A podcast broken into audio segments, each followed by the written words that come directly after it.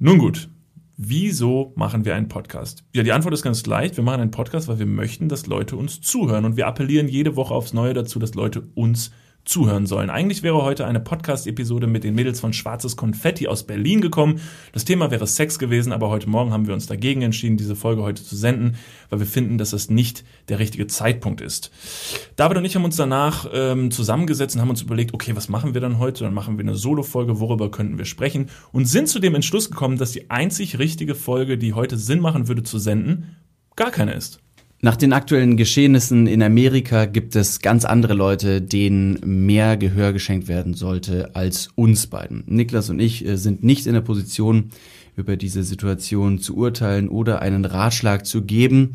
Auch äh, so gerne wir Ratschläge für den Alltag geben, sind wir da einfach nicht fähig. Wir wollen nicht weggucken, wir wollen euch nicht ähm, nicht unterhalten in dem Sinne, aber wir wollen euch vielleicht in eine Richtung lenken und euch zeigen, dass es anderen Leuten gerade sinnvoller ist zuzuhören. Uns ist sehr bewusst, dass das, was gerade in der Welt passiert, kein Phänomen der letzten Woche ist, sondern schon zu lange ein Problem ist.